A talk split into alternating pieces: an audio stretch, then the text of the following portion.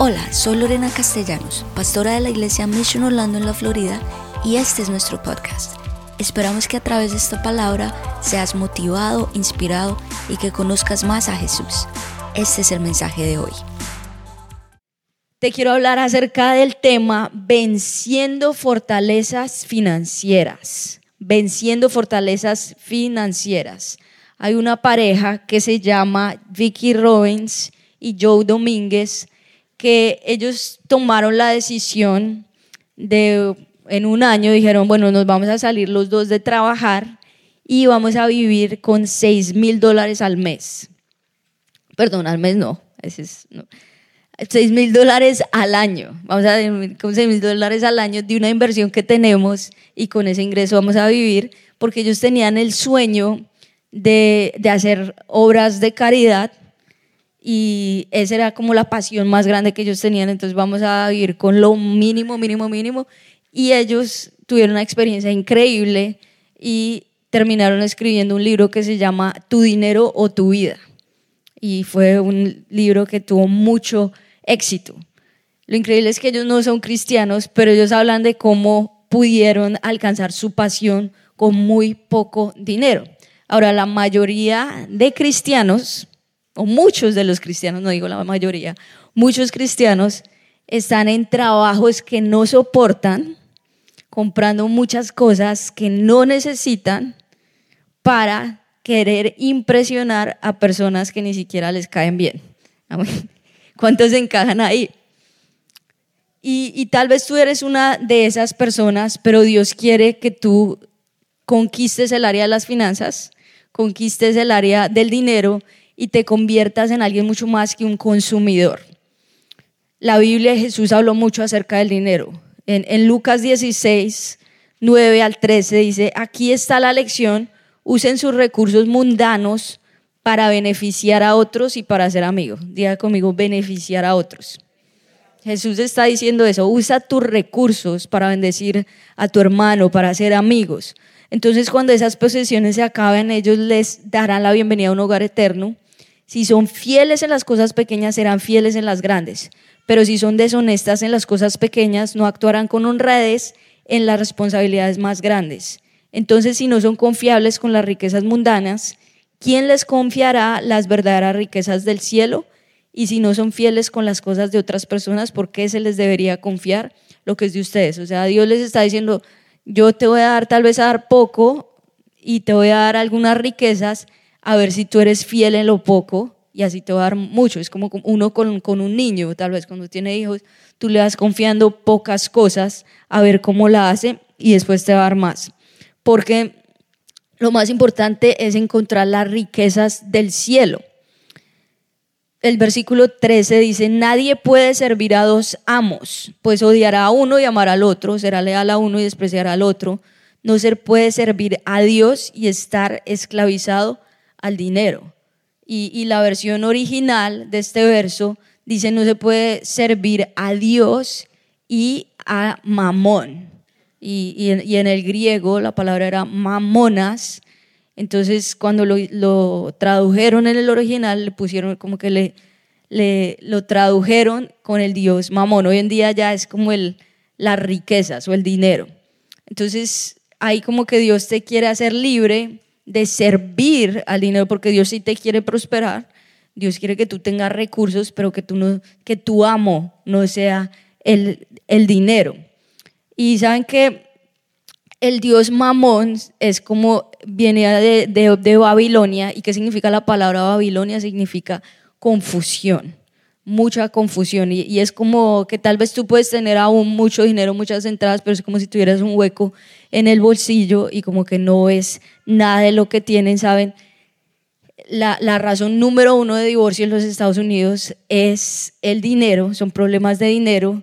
También vemos que, aunque este país es un país que fue fundado en, principios de la palabra, pero el gobierno, la parte de dinero también se maneja muy mal. ¿Cómo maneja el dinero el gobierno? Es más o menos como si tú ganaras 50 mil dólares gastarás 80 mil y pidieras prestado 200 mil. Entonces, tu confianza tampoco puede estar en el gobierno porque no, están haciendo un muy buen trabajo. Y, y saben, el dinero miente, el dinero miente y hay varias mentiras que te quiero decir hoy acerca del dinero y puedes ir llenando ahí. La primera es que el dinero me dará seguridad. Entonces tú piensas que si tengo mucho dinero, esto me, me va a aislar de los problemas y hasta existe un término que es estar financieramente seguro. Aún Steve Jobs al, al final de sus días dijo, dijo, me hubiera gustado colocar mi confianza en otra cosa que no fuese el dinero, porque es una persona, bueno, supremamente inteligente y, alcanzó mucho, mucho dinero, pero aún al final de sus días dijo, me hubiera gustado encontrar ese algo, en, en quién poner mi confianza, porque acumulé mucho, pero tal vez no fue como lo que yo hubiese, lo que hubiese querido tener. Hebreos 13, 5 y 6 dice, manténganse libres del amor al dinero y conténtense con lo que tienen. Diga conmigo, conténtense. Porque Dios ha dicho, nunca te dejaré, jamás te abandonaré. Así que podemos decir con toda confianza, el Señor es quien me ayuda, no temeré que me pueda hacer un, un simple mortal. Este principio del contentamiento es a veces difícil de tenerlo porque como seres humanos uno siempre está como mirando lo que no tiene. Entonces, no, si yo tuviese esto, o mire lo que tiene este. Entonces, el principio del contentamiento, ¿qué es? Fijarte en lo que sí tienes, fijarte en que tienes el amor de Jesús, en que tienes personas que te aman, en que estás siguiendo tu vida espiritual y contentarse por esas cosas, ser muy agradecido con lo que se tiene. Y ahí es donde tú también tienes que quitar lo que es la queja de tu vida. ¿Cuál es otro, otra mentira? El dinero me dará significado, porque la gente piensa, no, es que si yo tuviese un mejor carro o si tuviese una mejor casa, entonces las personas me van a valorar más, o si me vistiera de tal manera, no, es que si supieran la cantidad de dinero que tengo en mi cuenta, entonces ya como que tengo un estatus y me va a dar mucho más significado y me siento como, wow. Lucas 12, 15 dice, y luego dijo, tengan cuidado con toda clase de avaricia, la vida no se mide por cuanto tienen. Otra mentira es, el dinero me hará feliz. Y si fuera cierto, las personas con muchísimo dinero serían las más felices del mundo. Pero ¿cuántos conocen personas que tienen mucho dinero y son las más miserables? Porque el dinero no lo es todo. Y cuando al contrario, si, si has tenido oportunidad de ir a países muy pobres o países en lugares también muy remotos, tú vas y personas que no tienen absolutamente nada, pero tienen el amor de Cristo, son las personas más felices del mundo y ayudando como con lo que tienen. Ellos aprendieron también el principio del contentamiento. Entonces, esa es otra mentira, porque entre más una persona tiene, más va a querer siempre. Eclesiastes 5.10 dice, los que aman el dinero nunca tendrán suficiente. Qué absurdo es pensar que las riquezas traen verdadera felicidad. O sea, Dios no dice que no puedes tenerlo, sino que Él dice que no dejes que el dinero te tenga a ti. Romanos 4, 7 y 8 nos dice dónde está la verdadera felicidad. Miren dónde está la verdadera felicidad. Qué felices son aquellos a los que Dios perdona. Dios ya se ha olvidado de los pecados que cometieron Qué felices son aquellos a los que Dios perdona de todo lo malo que han hecho. Si tú quieres saber dónde encuentras la verdadera felicidad, está acá. ¿Y cuántos están agradecidos con el poder de la cruz? La felicidad es decir, Señor, tal vez no tengo mucho acá, pero tengo a Jesucristo. Y todos mis pecados fueron lavados por la sangre de Jesús. Miren, la, la felicidad más grande es cuando tú sabes que tú, tú eres el más grande pecador, pero aún así Dios te ama. Aún así Dios te perdona. Aún así Dios no te trata como un esclavo, sino te trata como un hijo o una hija. Y yo siento acá que muchos de ustedes van a recibir esto que tal vez nunca lo has experimentado. Pero la felicidad más grande es sentirse amado por Dios y sentirse hijo o hija de Dios. Ahora Jesús nos habla varios principios para ser libres de estas fortalezas financieras porque son, son esas fortalezas muchas veces que son espirituales. Y saben, está en la palabra de Dios, está el Antiguo Testamento, está el Nuevo Testamento. El Antiguo Testamento, muchas veces algunas personas lo ven como, no, pero es que eso es lo viejo, eso tal vez ya no se aplica. Pero saben, Dios nos dice que Él siempre es el mismo. Él siempre ha sido el mismo. Los principios de su palabra son los mismos. En el Antiguo Testamento vemos cómo los sacerdotes iban y sacrificaban el cordero y, pedían por el perdón de los pecados. En el nuevo, pues ya Jesús viene y Él es el sacrificio. Él mismo es el sacrificio y por eso ya no tiene que venir el sacerdote a hacer todo eso. Pero sus principios son los mismos. Entonces Dios acá nos va a hablar de varios principios de cómo nosotros podemos derribar esas fortalezas financieras. Y lo vemos en Malaquías 3, 6, 12, que dice, yo el Señor no cambio. Como les digo, Él, siempre ha sido el mismo, desde el, desde el principio de la existencia. Por eso ustedes, descendientes de Jacob, no han sido exterminados. Desde la época de sus antepasados se han apartado de mis preceptos y no los han guardado. Vuélvanse a mí y yo me volveré a ustedes, dice el Señor Todopoderoso. O sea, Dios les está haciendo un llamado a ellos. Vuélvanse a mí. Pero ustedes repliquen en qué sentido tenemos que volvernos. ¿Acaso roba el hombre a Dios? Ustedes me están robando y todavía preguntan en qué te hemos robado, en los diezmos y en las ofrendas. Ustedes, la nación entera, está bajo gran maldición, pues es a mí a quien están robando.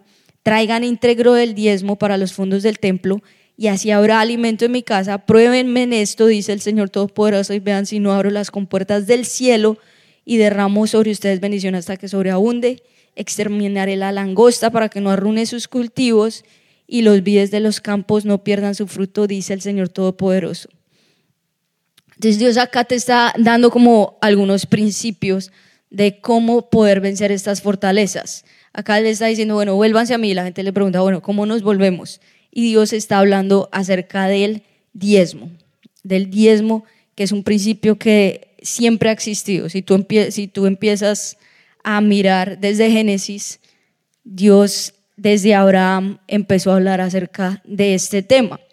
Ahora, como ustedes saben, como iglesia, nosotros muy pocas veces hemos hablado del tema de dinero, no queremos que ese sea como un obstáculo para que tú de pronto llegues a conocer a Dios pero a la vez es un tema que el más bendecido vas a ser tú. Nosotros como iglesia, desde, desde que inició esta iglesia, el primer cheque que nosotros dimos fue el diezmo. Porque es un, o sea, yo no te voy a decir algo para que yo no estoy haciendo, que la iglesia no está haciendo. Entonces, el, ese primer cheque, imagínense una iglesia nueva su primer domingo, que no tenemos ni idea de pronto qué va a pasar en los siguientes meses, pero dijimos nosotros tenemos el principio de lo primero. Entonces, ese primer diezmo fue para misiones, fue para estas organizaciones que también están marcando la diferencia, como Samaritan Spurs, fue como para Israel, como lo que dice la palabra, fue para esas iglesias nuevas que están siendo que están siendo plantadas aún en esta nación, porque nosotros vivimos el, el principio del diezmo como iglesia. Aún antes de, de comenzar la iglesia, trabajamos por recaudar los fondos para que el dinero nunca sea un obstáculo para nadie. Entonces, poco a poco queremos ganarnos la confianza y también ustedes nos han sorprendido como iglesia porque como les digo, cuando uno empieza una iglesia, uno no sabe cómo le va a ir y, y, y cómo van a, a, estar las finanzas de la iglesia, no sabemos. Tú simplemente haces el paso en fe. Pero yo les digo, esta iglesia es supremamente generosa y todos los meses, les, les digo este testimonio, todos los meses las finanzas de esta iglesia han crecido, porque ustedes son personas súper generosas Muchos de ustedes tienen el, este principio del diezmo y, como lo dijimos, el año pasado pudimos dar más de 70 mil dólares. Eh, una iglesia nueva. otra, otra de las cosas que nos impacta es Illuminations Bible Translation, la traducción de, del, porque para eliminar la pobreza bíblica. Entonces tú, tú, no solamente bendices acá, sino que estás bendiciendo muchas personas, países no alcanzados. Hay una organización hoy en día que me encanta, que también está apoyando pastores en, en lugares muy pobres, con entrenamiento, con recursos. Entonces, todo esto, tú ni siquiera sabes lo que, lo que estás haciendo a través de eso. Nosotros hasta el día de hoy nunca hemos hecho una campaña financiera porque Dios nos promete que siempre le hemos creído a Dios, que Él siempre nos va a proveer mucho más y que Él va guiándonos cada vez más. Esta iglesia no tiene ni una deuda. Gracias a, la generosidad de ustedes y, todo lo que estamos haciendo. Y, y no queremos nunca endeudarnos, porque, porque queremos trabajar bajo los principios de, de, Dios y ser extremadamente generosos y muy buenos mayordomos, como lo, lo dice. Pero acá Dios también te, te dice que tú debes entender ese diezmo para ti. Yo tuve el privilegio de nacer en un hogar cristiano, entonces desde niña yo veía a mis padres diezmar. Entonces para mí eso es como naturaleza. No, nunca, como que yo crecí así y vi a mis padres dar mucho más allá de los diezmos, las ofrendas. Y, y, y, siempre he tenido como esa visión, esa mentalidad de hacerlo. Hoy con mis hijos yo lo hago también. Y, y cómo lo hago, bueno, ellos tienen que hacer ciertos deberes, ciertas cosas a medida que van creciendo, tender su cama, no grite a su hermano, ábrele bien, cosas así, pórtense bien. Bueno, ciertas tareas que tienen también en la casa y si van a, cumpliendo, pues al final de la semana tiene un pago pues, de 5 dólares. Siempre que yo les digo que el primer dólar para quién es, y ellos ya saben, para Dios, y lo ponen en el, en el sobre para Dios. Entonces ellos y para ellos es súper natural, porque cuántos saben que los niños son bien generosos. Generalmente, ah, pues ellos no, como que no tienen noción a veces del, del dinero. El problema es después que van creciendo, los adultos ya se vuelven un poquito más tacaños. Pero acá no pasa esto. Pero ellos, para ellos es, es natural siempre, porque crecemos así. El primer dólar es para Dios y ellos también tienen la oportunidad y, y vienen y traen su diezmo también acá a las urnas de la iglesia. Entonces crecemos con ese principio del diezmo y, y la ofrenda y para nosotros es natural. Así que es algo que, que tú debes estar pensando porque Dios te dice esto, que trae el diezmo y las ofrendas y qué es lo que va Dios a hacer. Dice, pruébenme, diga conmigo, pruébeme. O sea, Dios te está diciendo, prueba a ver qué pasa, porque es una dependencia de Dios y no de, ti, porque uno como, Señor, ¿qué hago? Y, saben, yo, yo no le había dicho esto ni siquiera a mi esposo, ni al líder de finanzas de la iglesia, pero les quiero dar un desafío.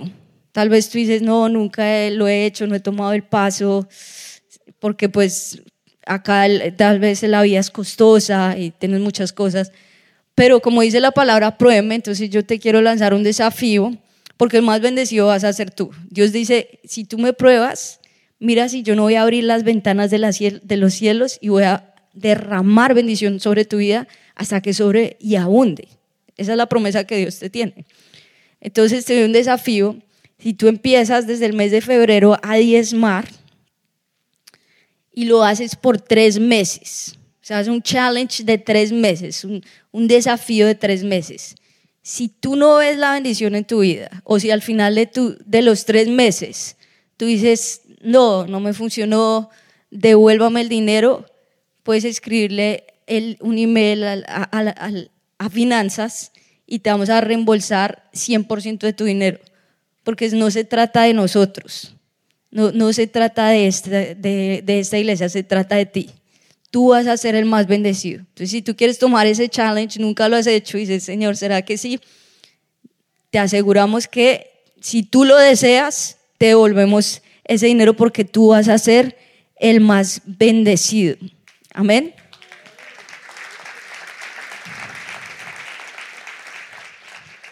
Ahora te quiero hablar de tres pasos para romper la fortaleza financiera. Número uno, devuelve lo primero. Y cuando hablo de lo primero, me refiero a todo lo primero en tu vida. Entonces, por eso en esta iglesia le damos el primer mes de Dios a Dios en enero. El próximo enero que tú vengas también, ese primer mes siempre lo vamos a comenzar en oración y en ayuno, siempre, todos los eneros, porque es, le pertenece a Dios. El primer día de la semana, tú estás diezmando tu tiempo entregándole al Señor ese primer domingo, que puedes estar haciendo muchas otras cosas lo primero de tu día también. Tú le dices, Señor, buenos días, aquí está mi corazón, te apartas a leer la Biblia, te apartas a buscar de su presencia en oración, ahí estás también dándole lo primero, lo primero de tus finanzas, que es ese primer 10% que tú estás confiando en Dios. Entonces devuélvele al Señor todo lo primero, de Deuteronomio 14, 22, 23, dice, cada año sin falta apartarás la décima parte de todo lo que produzcan tus campos. En la presencia del Señor tu Dios comerás la décima parte de tu trigo, tu vino y tu aceite y de los primogénitos de tus manadas y rebaños. Lo harás en el lugar donde Él decida habitar. Así aprenderás a temer siempre al Señor tu Dios. Es un principio lo que los digo. Cada año sin falta aparta eso primero, aparta esa primera décima parte. Más que, más que cualquier otra cosa, Dios te dice, tienes que aprender a, temer a Dios, tienes que aprender a depender de mí. Primera de Corintios 16, 2 dice, el primer día de la semana cada uno de ustedes aparte y guarde algún dinero conforme a sus ingresos para que no se tengan que hacer colectas cuando yo vaya, Dios escogió el porcentaje y tú simplemente tienes ese principio, que es el principio de darle a Dios lo primero. Lo segundo es administra el resto. Ahí es cuando tú dices, bueno, ya Dios es el dueño, yo soy su mayordomo, diga conmigo, Dios es el dueño, yo soy un mayordomo. Y cuando tú sabes que tu dinero no es, no es tuyo, sino que es de Dios, eso también cambia la perspectiva, porque cuando uno es mío, mío, entonces como que se, como que se apropia, nadie me lo ve, pero tú dices, Señor, es tu dinero, tú me dices qué hacer con él. Entonces ya Dios te dice, ok, el 90% restante es tuyo, ahora tú cómo lo vas a administrar. Entonces, ajustate a un presupuesto, el 90% de los americanos no tiene un presupuesto. Y el no tener un presupuesto es como si tú, tú estuvieras conduciendo sin tableros. Entonces tú, y no tienes ni idea a cuánto vas, nada, cómo está el, vehículo, si tiene gasolina o no. Entonces es como que el, tienes que ajustar al presupuesto con, con el 90% restantes. Proverbios 21.5 dice, los planes bien pensados y el audio trabajo llevan a la prosperidad, pero los atajos tomados a la carrera conducen a la pobreza. Ahí es donde tú, tú, le dices a tu dinero a dónde va a ir y tienes techos. Nosotros acá en la iglesia también la, la manejamos así. Tenemos 35% para lo que son auditorios, 35% para lo que son salarios. Y, y, y, ya tú te vas ajustando a esos techos que tú tienes de acuerdo a tu presupuesto. Entonces, ¿cómo vas a administrar el, el, el resto? y dice, el arduo trabajo llevan a la prosperidad. Entonces, como hablaba mi esposo la semana pasada, ¿qué significa estar, entrar en la tierra prometida? Es trabajar. O sea, una vez dice, no, llegas a Estados Unidos, te toca trabajar sabiamente. Muchos jóvenes tal vez quieren ver en dos años lo que muchas personas les ha tomado diez años con trabajo consistentes. Ahora, las personas también religiosas piensan que Dios opera en, emociones y que Dios va a tener lástima de ellos, tal vez porque no han tenido como esa sabiduría para administrar bien sus recursos. Entonces ya se me acabó todo, estoy súper endeudado. Por favor, Señor. Ahí es cuando de pronto ya acuden a Dios, que Él tenga misericordia de ellos. Y, y por eso es que muchas personas aún están en la quiebra. Ajusta tu presupuesto para vivir con menos de lo que gastes. Ajusta tu presupuesto para vivir con menos de lo que gaste.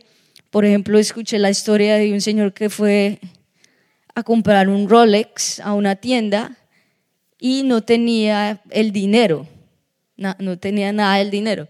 Pero entonces el vendedor le dijo, bueno, pues deja algo y lo vas pagando a crédito, porque pues este país está diseñado para endeudarte. Si no sabías, este es el sistema de este país, que es, todo es con el crédito. Y saben, yo tengo también personalmente con mi esposo cero deudas, entonces mi crédito es cero.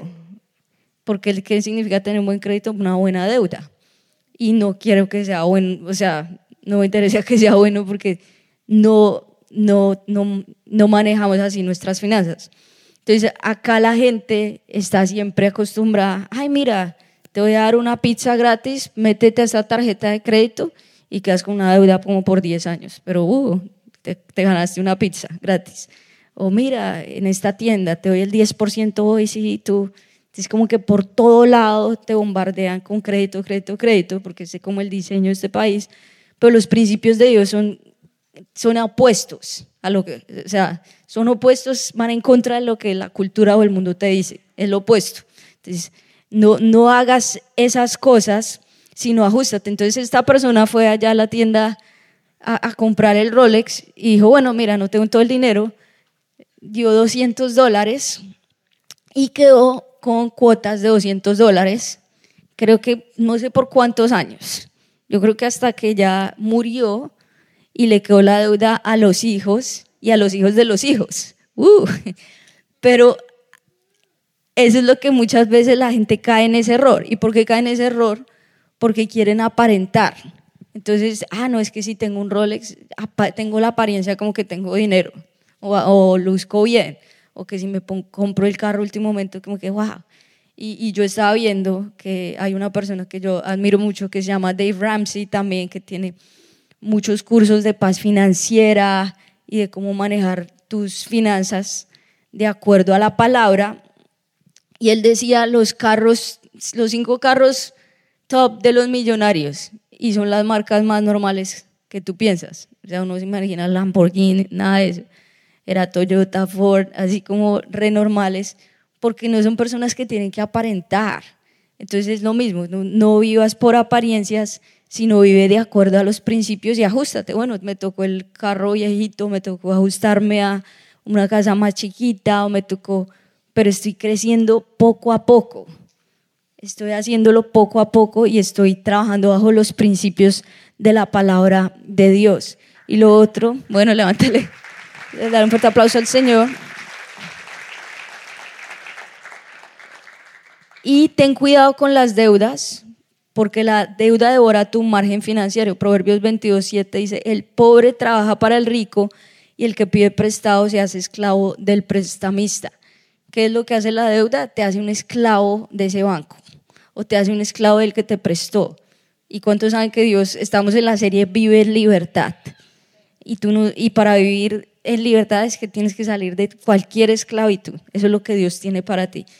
Saben, hay, algunos grupos Go de finanzas que tú también puedes entrar, a donde puedes tal vez aprender un poco mejor de ya el paso a paso de cómo salir de deudas, de cómo alcanzar la libertad financiera que Dios tiene para ti. Entonces también en esta temporada esa es una opción que puedes ver. Y número tres, enfócate en las riquezas verdaderas. Esto verdaderamente es lo que va a quebrantar las mentiras del Dios mamón.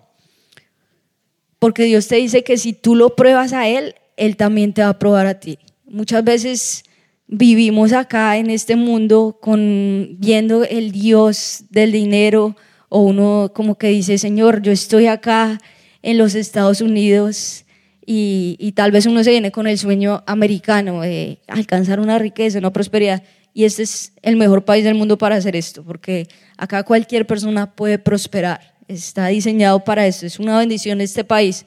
Pero lo importante es que tú digas, Señor, que, que no venga a este país, simplemente en mi mente está día y noche alcanzando las riquezas o alcanzando o siendo esclavo del dinero. Porque yo veo que a veces muchas personas se meten tanto en esto y se olvidan de Dios y, tal vez están esclavizados al Dios mamón. Dios quiere que tú verdaderamente aprendas a lo que es las riquezas verdaderas. Y Dios nos relata una historia ahí en Lucas 12, 16 al 21, de un hombre muy rico, pero que simplemente vivió para sí mismo, una vida muy triste, dice. Entonces les contó esta parábola, el terreno de un hombre rico le produjo una buena cosecha, así que se puso a pensar, ¿qué voy a hacer? No tengo dónde almacenar mi cosecha. Por fin dijo, yo ya sé lo que voy a hacer, derribaré mis graneros y construiré otros más grandes, donde pueda almacenar todo mi grano y mis bienes. Y diré, alma mía, ya tienes bastantes cosas buenas guardadas para muchos años. Descansa, come, bebe y goce de la, goza de la vida. Pero Dios le dijo, necio, esta misma noche te van a reclamar la vida y quién se quedará con lo que has acumulado. Así le sucede al que acumula riquezas para sí mismo en vez de ser rico delante de Dios. Una persona que simplemente vivió para tener mucho dinero, después digo, wow, tengo muchas riquezas, tengo, acumulé muchos graneros, ¿qué voy a hacer con esto? Ah, bueno, pues voy a seguir acumulándolo acá y ya, mire todo lo que he construido, qué rico, me voy a descansar y ya.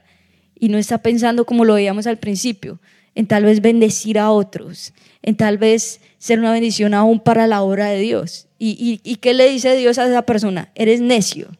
Simplemente te, te has enfocado en levantar riquezas para ti mismo, pero la, la, felicidad más grande es cuando eres rico para Dios. Y ser rico para Dios era, como yo les decía, encontrar que, que nuestra mirada no es estar en las cosas terrenales, sino en las cosas celestiales. Que nuestra mirada es estar en lo eterno. Ahora yo te digo, Dios sí te quiere bendecir, Dios sí te quiere prosperar, Dios quiere sacarte, como lo hemos estado diciendo, de la esclavitud, de, de pronto del mucho trabajo.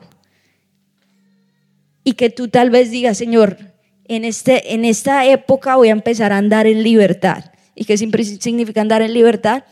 Que tú vas a decir, y vas a tomar una determinación, porque se, se, se necesita determinación. Voy a trabajar menos horas y voy a ver más. Voy a trabajar menos horas, más eficientes, voy a estar más tiempo con mi familia. Dios se agrada de esas cosas. Voy a trabajar menos cosas, voy a buscar más el reino de Dios. Porque la palabra dice, busquen primeramente el reino de Dios y todas estas cosas van a ser añadidas a ustedes. Ese es el principio de lo primero. Dios quiere derribar de tu vida toda fortaleza financiera. Y saben, nosotros como latinos muchas veces venimos con esas maldiciones generacionales de nuestros padres, nuestros abuelos, nuestros tatarabuelos, malos minejos de las finanzas, de pronto cositas, trampitas, todas estas cosas, de pronto que, y son maldiciones. Dios por eso te dice, yo quiero romper toda maldición sobre tu vida, que uno a veces no, no sabe qué tiene. Y saben, la palabra dice precisamente que hay algunos espíritus que solo salen con ayuno y oración. Entonces estamos hoy precisamente terminando 21 días de ayuno. Y tal vez tú dices, no, pero yo, yo, no, yo no hice ningún tipo de ayuno. ¿Será que yo sí entro? Miren, pero nosotros ayunamos por ti también. Entonces, este ayuno te va a involucrar a ti también. O tal vez tú lo hiciste mediodía, una vez dijiste, bueno, voy a hacer el ayuno de Daniel, que es solo comer frutas, vegetales. Entonces dijiste, voy a hacer el ayuno de Daniel hasta mediodía. Bueno, es válido. Pero te, te, te va también a alcanzar a ti. Entonces, si tú ayunaste o no ayunaste, vas a ser libre de toda fortaleza financiera.